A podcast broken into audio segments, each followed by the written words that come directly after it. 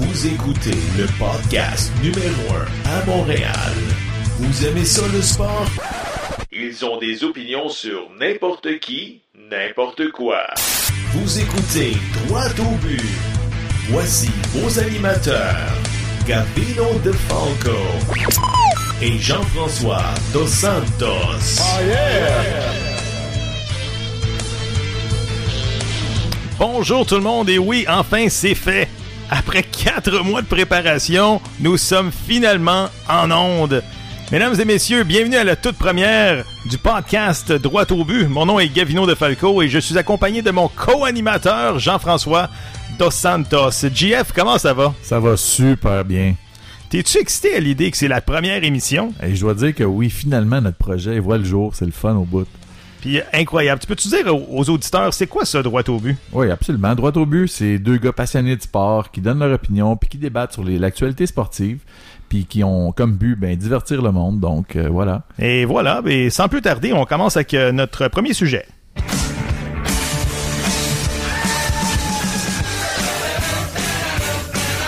Et oui, le premier sujet de l'heure, l'impact de Montréal. L'impact qui vient de subir une troisième défaite consécutive.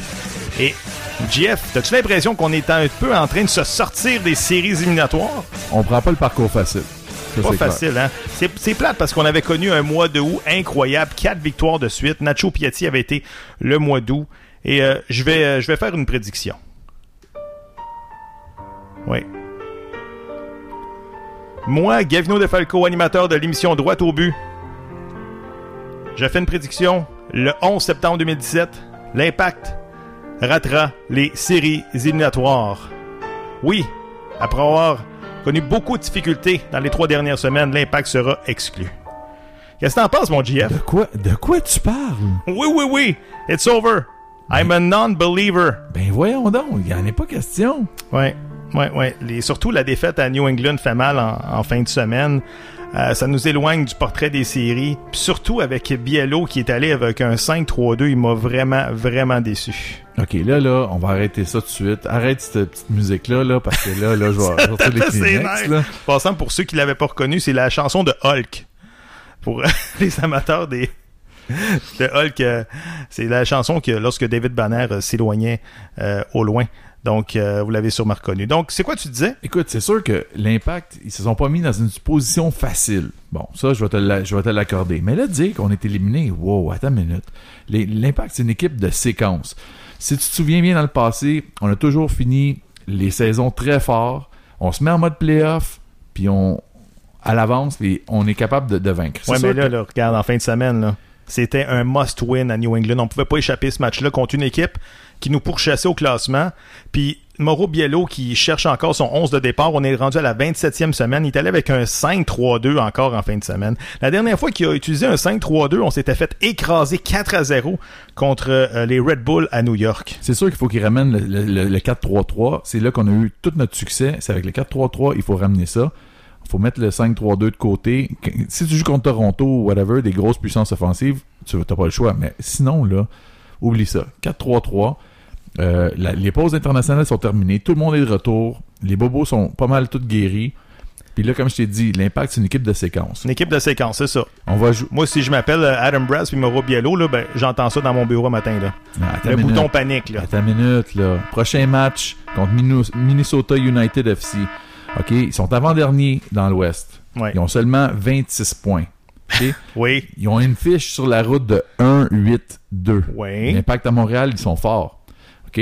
Ensuite, tu regardes les- les- le reste des équipes qui, qui nous restent à jouer. Il nous reste 7 matchs au total. Donc, Ben oui. Dont après dont deux à Toronto, comme on dit, comme on dirait, aussi bien en- envoyer les six points par la malle. là. Parce non, que, pas du hey, tout. hey, depuis l'année dernière qu'on a de la difficulté contre cette équipe-là, puis ça, ça a commencé au Stade olympique en deuxième demi du match aller. Depuis ce temps-là, on n'a pas de succès contre Toronto. Tu es en train de me dire qu'on va être capable d'aller chercher au moins une victoire à Toronto d'ici la fin de la game? Ben, j'aimerais ça savoir ton plan de match. écoute, l'impact, ils n'ont pas le choix. Ça va être un match émotionnel. Autant un que l'autre veulent absolument gagner ce match-là. Oui, je vais te l'accorder. Toronto, ils sont plus puissants que nous autres. Ils ont de la profondeur partout. Ce que nous, on n'a pas. Surtout depuis leur acquisition de Vasquez, qui est incroyable. Victor Vasquez, c'est, le cœur de cette équipe-là. Mhm. Euh, mais écoute, il te reste quand même deux matchs là. Puis Ouais. si tu te mets en mode playoff puis tu, tu veux aspirer à gagner quoi que ce soit, il faut que tu battes de toute façon Toronto. Parfait. Donc, Ben, je te mets, je te je- chiffre à l'appui, OK? Mancosu, 21 matchs depuis le début de l'année. 4 buts. Oduro. OK, OK, arrêtez de lancer des tomates à Dominique Oduro. Là. 22 matchs, un seul but. Et Hernan Bernardello, 15 départs depuis le début de la saison. Ces joueurs-là ont un salaire combiné de 1,3 million. Ils nous ont donné 5 buts depuis le début de l'année, dont un but sur euh, lancer punition. C'est euh, Piatti qui avait fait un cadeau à Matteo Mancosu. Je veux dire, si Piatti fonctionne pas dans cette équipe-là, il n'y a pas de secondary scoring. Là. ben écoute, écoute, là, les joueurs que tu as nommés ne devraient pas être sur le 11 partant, pour commencer. Les trois que tu as nommés ne devraient pas être sur le 11 OK, partant. ouais, ouais. OK? Si, si tu, tu réussis à y aller, puis je comprends pas pourquoi qu'ils se recherchent toujours à changer tout, puis écoute, ça a marché au mois, au mois d'août, ça a marché. Pourquoi que tu vas changer quelque chose qui a marché? Les gars, il y avait leur, leur repère, tout allait bien. Euh, puis Piatti, la, la combinaison était parfaite entre les deux. C'était- Ouais. C'était vraiment cool. Il faut re- revenir à ça. Y aller avec des choses simples. Ah oui, mais là, les choses simples, là. Comment ça se fait que après le match à Chicago, Bernier dit en conférence de presse, il reste huit finales à jouer. Puis là, on s'en va à New England, il est pas sur le, sur le 11 de départ. Balou, on sait pas qu'est-ce qui se passe dans ce dossier-là. Est-ce qu'il était en punition? Est-ce que son purgatoire est fini? Mais moi, je sais que Mauro Biello s'est privé de son meilleur ailier droit en fin de semaine, puis ça nous a coûté trois points. Écoute, écoute, il faut qu'il soit en uniforme. Il faut faire partie du 11 partant. C'est inconcevable de voir le contraire. S'il est pas là, écoute, Biello met, met sa tête sur le bûcher. Parce que écoute, Ouais. si, si tu perds, tu- tu- puis tu- si tu gagnes puis tu décides de, de punir tes joueurs, écoute, tu gagnes, tu peux dire ben j'ai gagné, fait que c'est correct. Mais si tu perds, tu peux pas te le permettre. Ben non, mais c'est ça. Mais là, regarde, le 5-3-2, là, on l'a essayé, ça fonctionne pas. C'est le match le plus important à New England. Je comprends pas qu'on revienne à, cette- à ce schéma-là. Surtout que tes deux défenseurs latéraux, c'est deux joueurs que tu es allé chercher euh, dans la saison morte, qui est, bon, euh, qui est deux, deux- dont je parle de Daniel Lovitz et Chris Duval.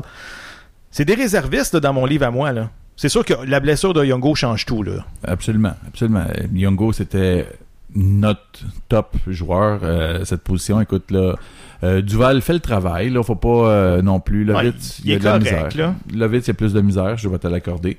Mais bon, écoute, moi, je continue à dire que l'impact... Il va être dans les séries. Là. Ça va prendre à peu près 50 points pour faire les séries. Ça, c'est une moyenne de 2 points par match jusqu'à la fin de l'année. Ça veut dire qu'il faut pas en perdre euh, ben gros là, Non, non, ça c'est, clair que on a un- le parcours il est, il est- il est difficile, mais comme je t'ai dit, on va aller jouer à Colorado qui sont derniers dans, dans l'Ouest. Atlanta, ils ont un calendrier très très chargé. Mhm. Euh, ils, ils ont deux matchs en main sur nous, sauf qu'ils jouent beaucoup de matchs en peu de temps. Ensuite, euh, tu vas avoir le match, la, la- la- la série de deux matchs à Toronto, c'est ça qu'ils vont dé- déceler s'ils vont, si on fait les séries ou pas. Absolument. C'est quoi, JF? C'est déjà la pause. Puis en revenant de la pause, notre premier invité de l'histoire au podcast Droit au but, Jérémy Filosa. Hein? On a du budget pour Jérémy Filosa. Oui, monsieur, on a du budget. Donc, restez des nôtres, chers auditeurs. Au retour du 98.5, Jérémy Filosa.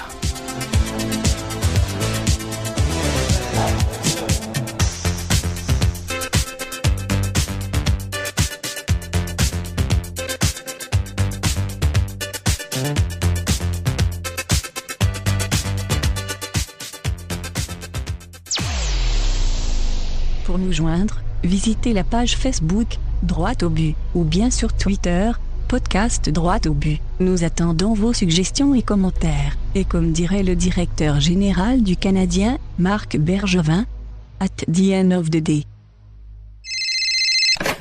Oui, allô? Chérie, la fête du petit s'en vient. Faudrait peut-être penser à quelque chose de différent cette année. Inquiète-toi pas, mon amour. J'ai trouvé quelque chose. Alexis va capoter. Vous cherchez quelque chose d'original pour la fête de votre enfant? Ne cherchez plus. Contactez Héros Alloué. Des super-héros tels que Batman, Spider-Man, Captain America, Iron Man et même des personnages de Star Wars se déplaceront afin de réaliser une journée inoubliable. Héros Alloué au 514-268-6794 ou bien le héroalloué.ca. Située à Blainville, la boutique 1001 Cupcake vous offre des pâtisseries haut de gamme qui rehausseront toutes vos occasions. ce délicieux cupcake, gâteaux, biscuits ainsi que leurs cake pops personnalisés ont forgé la réputation de celle-ci. Sans oublier que Millie un Cupcake vous offre des ateliers pour fêtes d'enfants sur place. Venez rencontrer une équipe passionnée qui vous offrira gratuitement des consultations pour mariage ou événements corporatifs. Peu importe votre occasion ou votre thématique, Millie un Cupcake saura être à la hauteur de vos attentes. N'attendez plus, venez nous voir à la boutique de Blainville ou visitez le cupcake.com. You're listening to the best podcast in Montreal. Droito Bill. With your host Covino DeFalco and JF Dos Santos.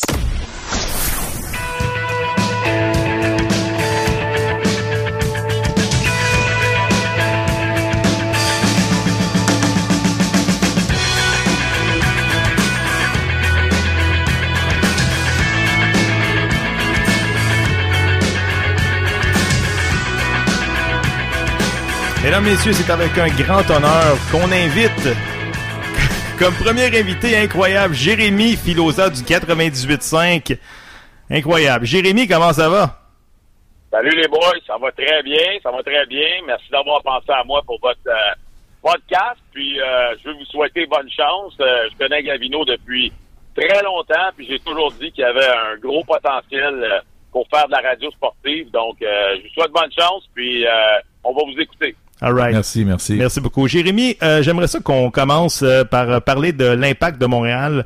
L'impact qui, après avoir connu quatre victoires de suite au, mois d'août, vient d'encaisser trois défaites consécutives et la dernière contre New England fait très mal.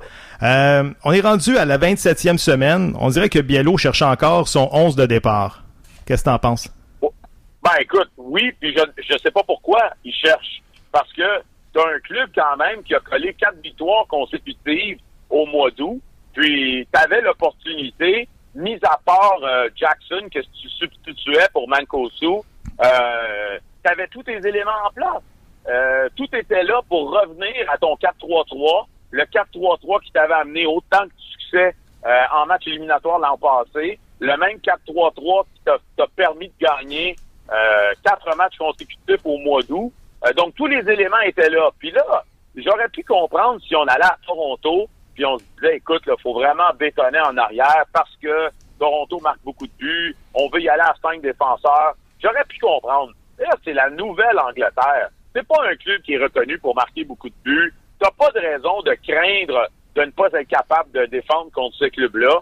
Vas-y avec les, les éléments qui, selon toi, t'ont donné du succès. Fais-leur confiance à ces gars-là. Moi, je peux te dire euh, avec euh, franchise qu'il y a des joueurs qui n'ont pas du tout compris pourquoi Biello était revenu avec un 5-3-2 euh, cette fin de semaine en Nouvelle-Angleterre. je peux les comprendre. Les athlètes, ce sont des créatures d'habitude. Et les gars aiment savoir sur le terrain qui est où à tous les moments. Et pour te donner les meilleures chances d'obtenir du succès, mets tes joueurs dans des positions confortables. Reviens pas avec euh, un 5-3-2 que tu n'as pas utilisé depuis le mois de juin. Ça, c'est la, la, première explication, selon moi. Parce que, écoute, la dernière fois qu'on a essayé le 5-3-2, c'était contre euh, New York, justement, au Red Bull Arena. On s'était fait traverser 4 à 0 dans ce match-là. Euh, Je comprends pas comment ça se fait que Bernier n'était pas du 11 de départ et pourquoi avoir laissé, d'après moi, le meilleur ailier droit sur le banc en, tant que, que Jean-Yves euh, Balou-Tabla?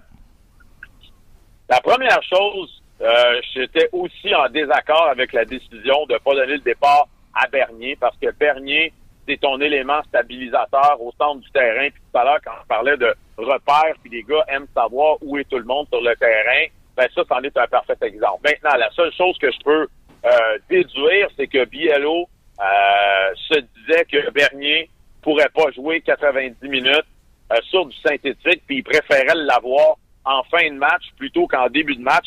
C'est la seule chose que je peux voir. C'est clairement, Louis Bélan-Goyette, il est pas rendu là encore. Là. On s'entend là-dessus. Ça, c'est la première chose.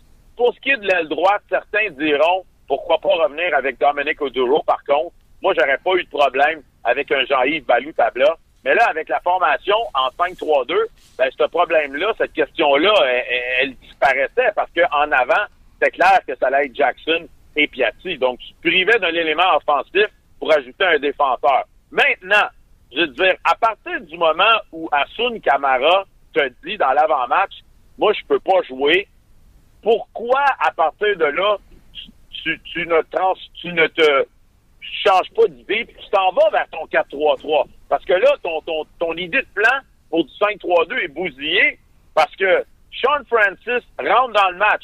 Mais Sean Francis, c'est un gaucher, tu peux pas le mettre à droite. Mhm. Là, tu le mets à gauche, mais là, tu changes Victor Cabrera de place aussi. Écoute, là, là, tu te retrouves avec des gars qui sont pas d'un bonne chaise dans une formation que t'es pas habitué de jouer. Fait que mettons que tu mets pas les chances de ton bord. Oui, absolument. Je veux juste t'amener sur un autre point. Toronto FC se font flèche de tout bois. Ils ont encore écrasé euh, euh, leur adversaire en fin de San semaine au niveau de San Jose, au niveau de- du match 4 à 0 en fin de semaine pour le TFC. Est-ce que l'impact devrait copier le plan d'affaires de TFC et dépenser de l'argent justement pour, euh, pour aller euh, chercher au moins être dans la course pour le Sup- Supporters Chills l'année prochaine? Écoute, c'est sûr que rapidement, on, on- on se dirait oui, dépensons de l'argent, puis allons euh, chercher des joueurs. Mais on parle de deux marchés qui sont complètement différents. Tu sais, à Toronto, là, ça a pris sept ans avant qu'ils fassent les séries. Sept ans. Et le stade du BMO Field était plein pareil. Tu sais, je veux dire, on peut pas comparer ça à Montréal. là. Je veux dire, à Montréal, on a des, on a une équipe qui est compétitive à chaque année puis on a de la misère à remplir le stade, même quand il fait beau, même les week-ends. Donc, à Toronto, pour eux autres de mettre 21, 22, 23, 24 millions dans la masse salariale, il n'y en a pas de problème, parce que le club génère à peu près 50 millions de revenus, donc ils se mettent l'argent dans les poches pareil. Mais du côté de l'impact, c'est une opération où on perd de l'argent encore. On n'est pas encore rendu au seuil de rentabilité. Donc, euh, la question, c'est à Joey Saputo qu'il faut la poser, c'est-à-dire, toi, mon chum, es-tu prêt à perdre 5 millions, 6 millions, 7 millions de plus à partir de l'année prochaine euh, pour essayer de devenir une équipe compétitive? C'est c'est juste ça la question. Puis d'après moi, Joey, il dit, même si je dépense 5, 6, 7 millions de plus, est-ce que je vais avoir plus de monde dans le stade? Peut-être que oui, peut-être que les 1000 billets qui se vendent pas présentement vont trouver preneur. Mais au prix que les billets se vendent au Stade Saputo, ce sont les billets les moins chers de toute la Ligue. Mhm. Euh, c'est sûr qu'il va être perdant. Fait que la seule question à poser, c'est lui, es-tu prêt à perdre plus d'argent pour avoir une équipe encore plus compétitive? C'est tout. OK. Merci beaucoup. Écoute, on va s'en aller du côté du hockey. Euh, L'été a été chaud pour euh, Monsieur Marc Bergevin avec les signatures de Price, l'acquisition de Jonathan Drouin. Es-tu satisfait du travail du DG du Canadien? Pas vraiment. Parce que, tu sais, on, on- on a beau parler, oui, on remplace Radulov par Drouin, mais en fait, l'équation, c'est pas ça. C'est que Radulov coûte Drouin et Sergachev. C'est- chèrement payé. Fait que de penser qu'on a fait des pas en avant, moi, je suis pas du tout d'accord avec ça. D'ailleurs, euh, j'ai eu la chance d'en discuter avec Marc Bergevin ce matin au tournoi de golf du Canadien. Il a dit lui-même qu'il a été très surpris de se retrouver euh, à la mi-été, puis de se rendre compte que ni Markov ni Radulov revenaient. Euh, puis ça, ben, veut, veut pas qu'il soit surpris ou pas surpris. La responsabilité, c'est sur ses épaules à lui. Euh, moi, je pense que le Canadien s'attendait pas du tout à se retrouver avec 8 millions de disponibles sur le plafond salarial euh, à l'ouverture du camp d'entraînement. Puis la réalité, c'est que euh, il y en a plus de transactions durant les camps. À l'époque, là, euh, tu sais, des équipes qui disaient, ah bon, écoute, on a un vétéran qui a été délogé par une recrue, euh, on va échanger ce gars-là. Jusqu'à il y a à peu près cinq ans, il y avait encore du mouvement très intéressant dans la Ligue nationale au camp d'entraînement. Donc, si on avait été en 2010, j'aurais probablement dit, ben, rien n'empêche que le Canadien va dépenser ces 8 millions-là ou une partie de ces 8 millions-là au camp d'entraînement. Mais présentement, ça ne bouge tout simplement pas euh, au mois de septembre dans la Ligue nationale. Donc, ces 8 millions-là, euh, ils vont rester pour l'instant dans les poches du propriétaire. Puis au billet euh, que coûte, au prix que coûtent les billets, pense pas que ça fait l'affaire des partisans, ça, là. Non, je suis d'accord avec toi. Puis, euh, tu penses-tu que Drouin va être notre centre numéro un ou il va rester à l'aile? Écoute, ça a l'air qu'on va euh, lui donner une chance au centre. C'est ce que Drouin a dit, c'est ce que Claude Julien a dit. Donc, moi, je vois pas pourquoi on n'essayerait pas de mettre Drouin au centre parce qu'on le sait, on a besoin d'un centre numéro un chez le Canadien de Montréal. Ceci dit, cette discussion-là, j'espère ne pas l'avoir toute l'année. C'est-à-dire que si Drouin, on le met au centre, ben qu'on le laisse au centre.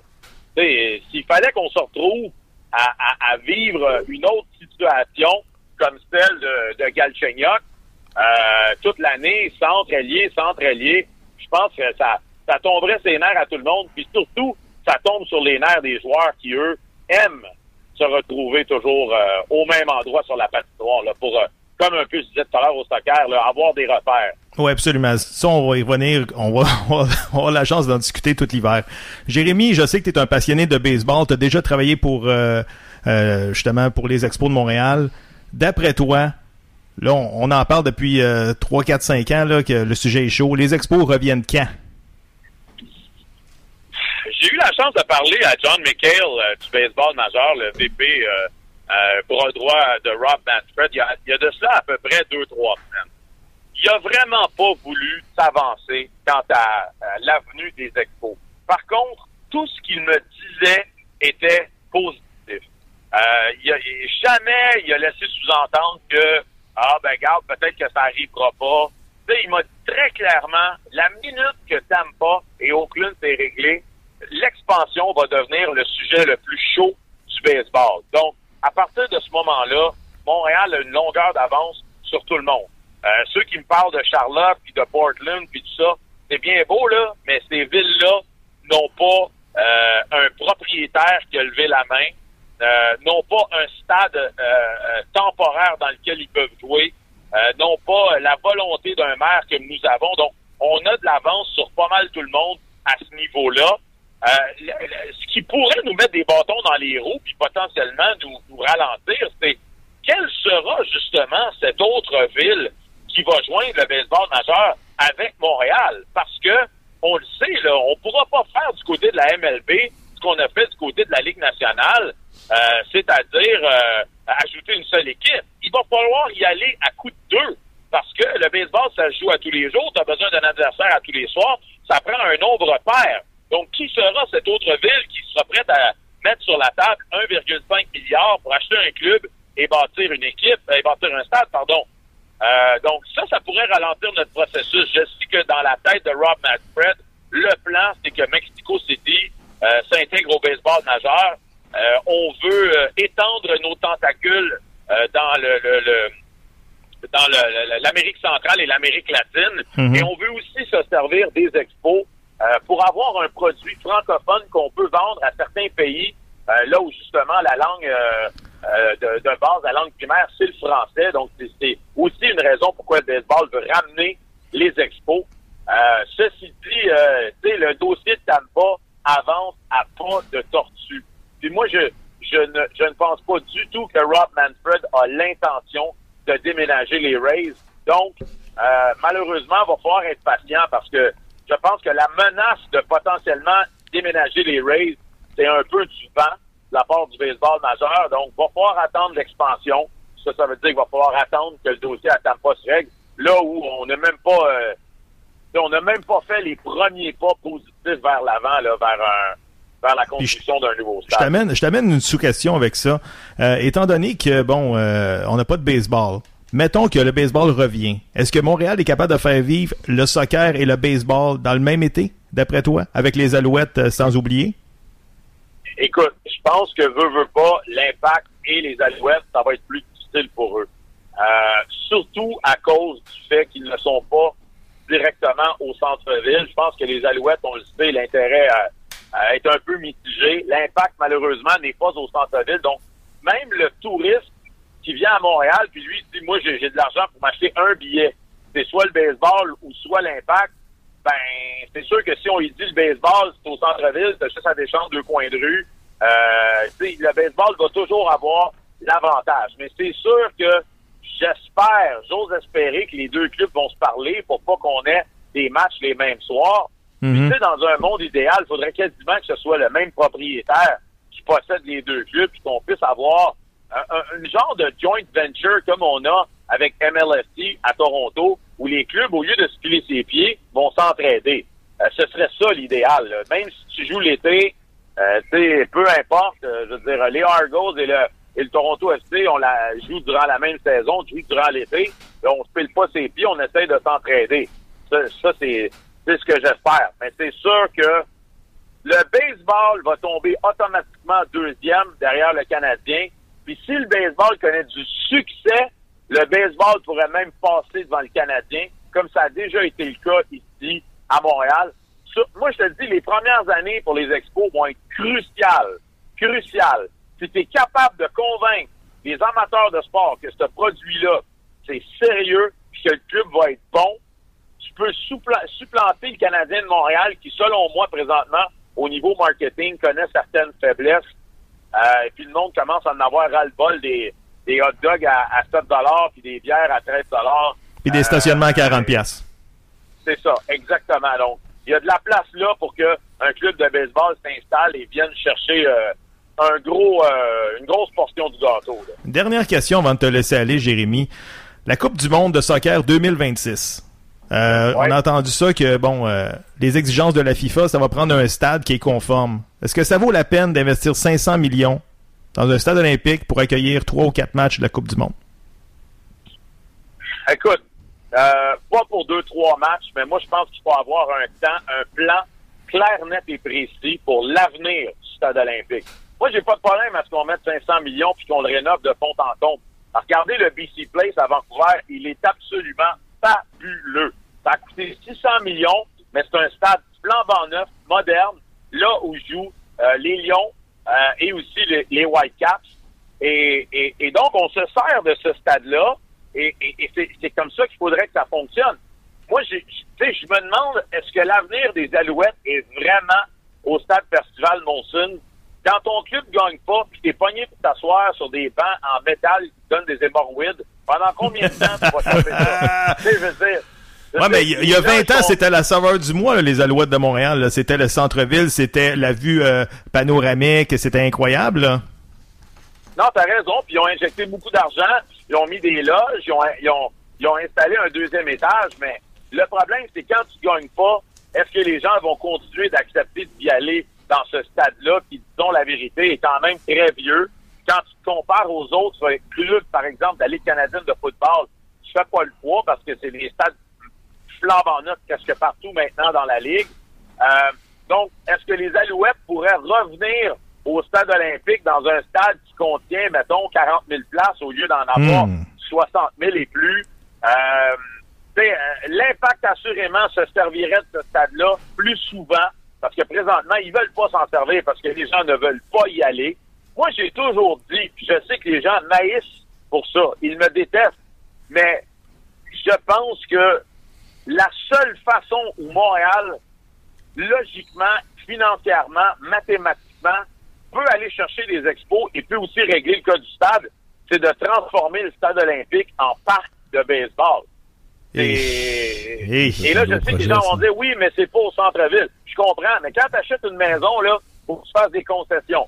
Tu vas avoir une grande cour, tu vas avoir un garage, tu vas avoir le nombre de chambres à coucher que tu veux, tu vas avoir la chambre de salle de bain que tu veux. Puis à un moment donné, tu te rends au bout puis tu te dis, Colin, je suis pas capable de tout avoir, faut que je fasse des concessions.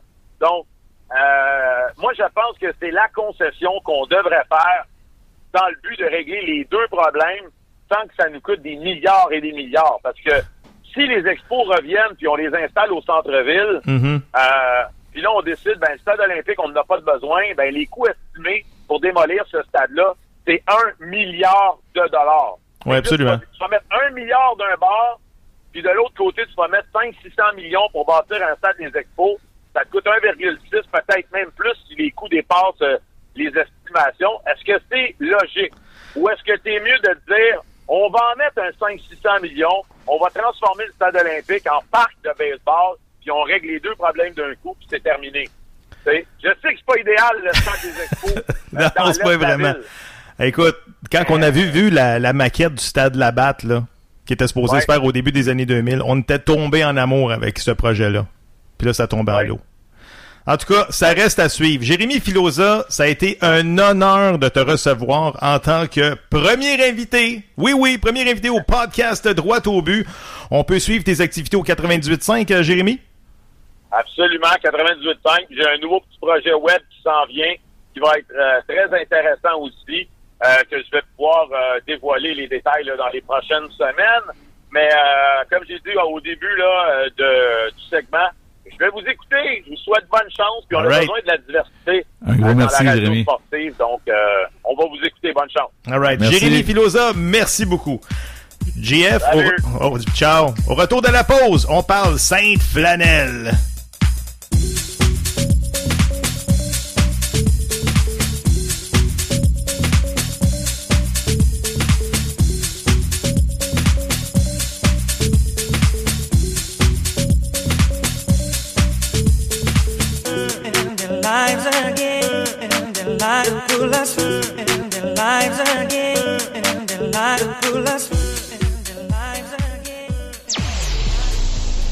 Pour nous joindre, visitez la page Facebook, Droite au but, ou bien sur Twitter, podcast Droite au but. Nous attendons vos suggestions et commentaires. Et comme dirait le directeur général du Canadien, Marc Bergevin, at the end of the day.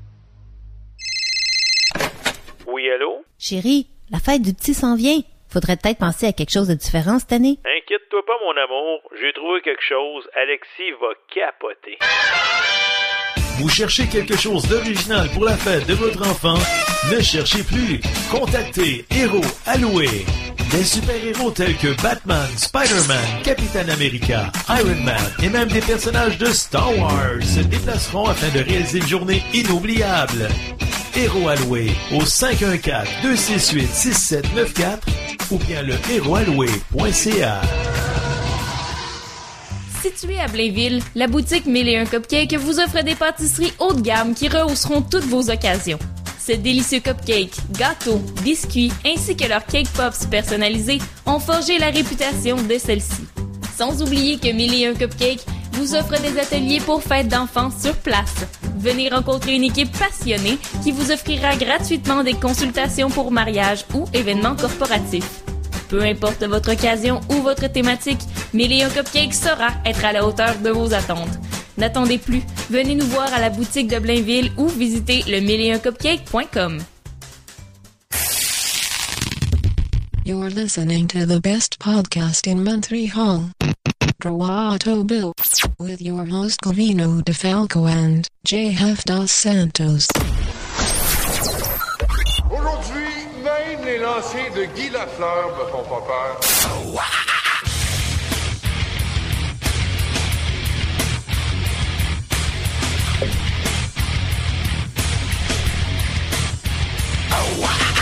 Déjà rendu au dernier bloc de l'émission de JF. Ça passe vite, ce show-là. Oui, tout à fait. On a, on a du fun, on a des bons sujets.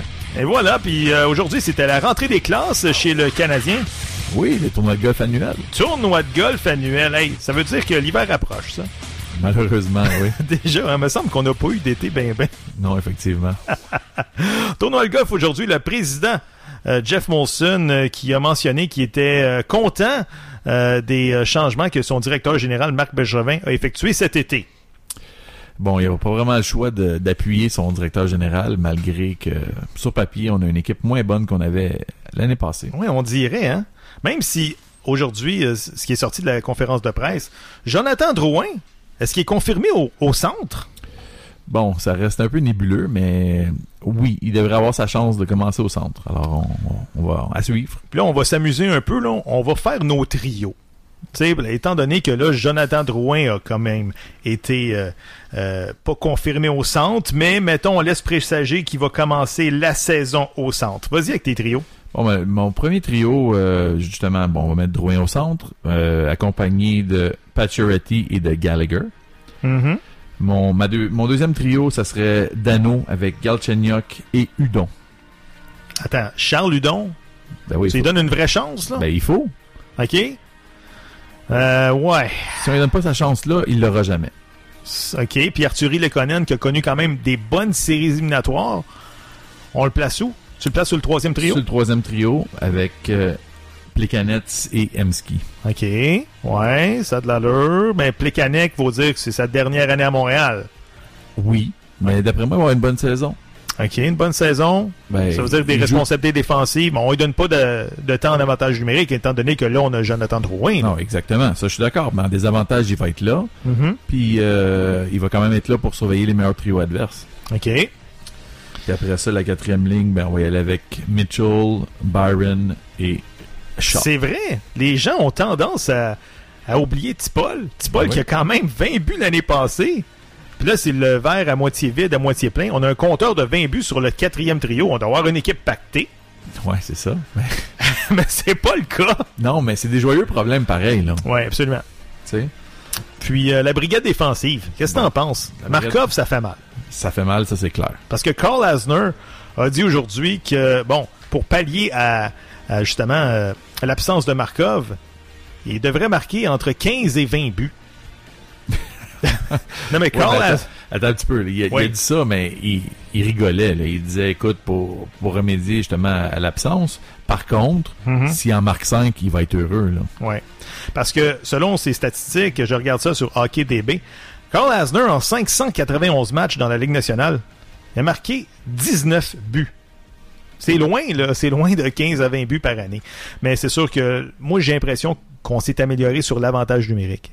On devrait avoir euh, une bonne première unité avec Galchenyuk, Pacioretty, Shea Weber, Jonathan Drouin. De là, on devrait marquer plus de buts que l'année passée. Je pense que oui. Je pense que oui. Ben, ça, ça, reste à, ça reste à suivre puis voir la, la chimie, comment que ça fonctionne en- entre les gars. Mais Puis Carey Price, tu lui donnes combien de départs? Parce que là, il gagne 10,5 millions par année pour les huit prochaines saisons. Est-ce qu'on lui donne une charge de travail euh, tu lourde ou bien on, on donne une 25 départs à Al Montoya, dit le Cubain? ben, on va y aller avec. euh, on va suivre la, la tendance de la saison. Si t'as si t'as pas le choix de le faire jouer parce que t'as besoin des points, il va jouer. Mhm. Puis si ça va bien puis qu'on peut le reposer, ben on va lui donner des breaks puis on va le reposer. Puis en terminant, euh, tu vois-tu un jeune percer l'alignement à part Charles Hudon? Je parle une vraie chance, là, à un Jacob Delarose, un Michael McCarron, ou bien un Jirabek, Ben, qu'on dit des, des bonnes choses de, de lui. Mais moi, je vois Girabec sur la deuxième, euh, la deuxième paire de défenseurs. OK? Euh, après, ensuite, je vois Udon aussi percer l'alignement. À part de ça, ben, pour cette année, ça va s'arrêter là, selon moi. Ouais. Puis la question que tout le monde veut savoir, est-ce qu'on fait les séries éliminatoires? Oui, monsieur. OK. Ça sera pas facile, mais on est chanceux quand même d'avoir une division quand même relativement faible. Relativement faible. Moi, je me dis, si les sénateurs d'Ottawa, l'année passée, ont, se sont faufilés en finale, en finale de conférence, tout est possible. Tout à fait, tout à fait. Mais, tu sais, il faut que l'équipe reste en santé, puis il faut pas qu'il y ait de pépins, puis il faut que tout le monde soit des- dans les bonnes chaises. Dans le fond, tu viens de, tu viens de m'entendre, je viens de dire à peu près 22 si en, en, en 3 secondes. Oui, c'est si et seulement si, comme dans le fond, on dirait, parce que faut, faut que tout s'aligne, faut que tout marche. C'est comme ça le- dans n'importe quel sport. Mhm. Une équipe va avoir du succès, surtout une équipe. Ouais, il faut dire qu'il y a des trous un peu partout dans euh, l'alignement du Canadien.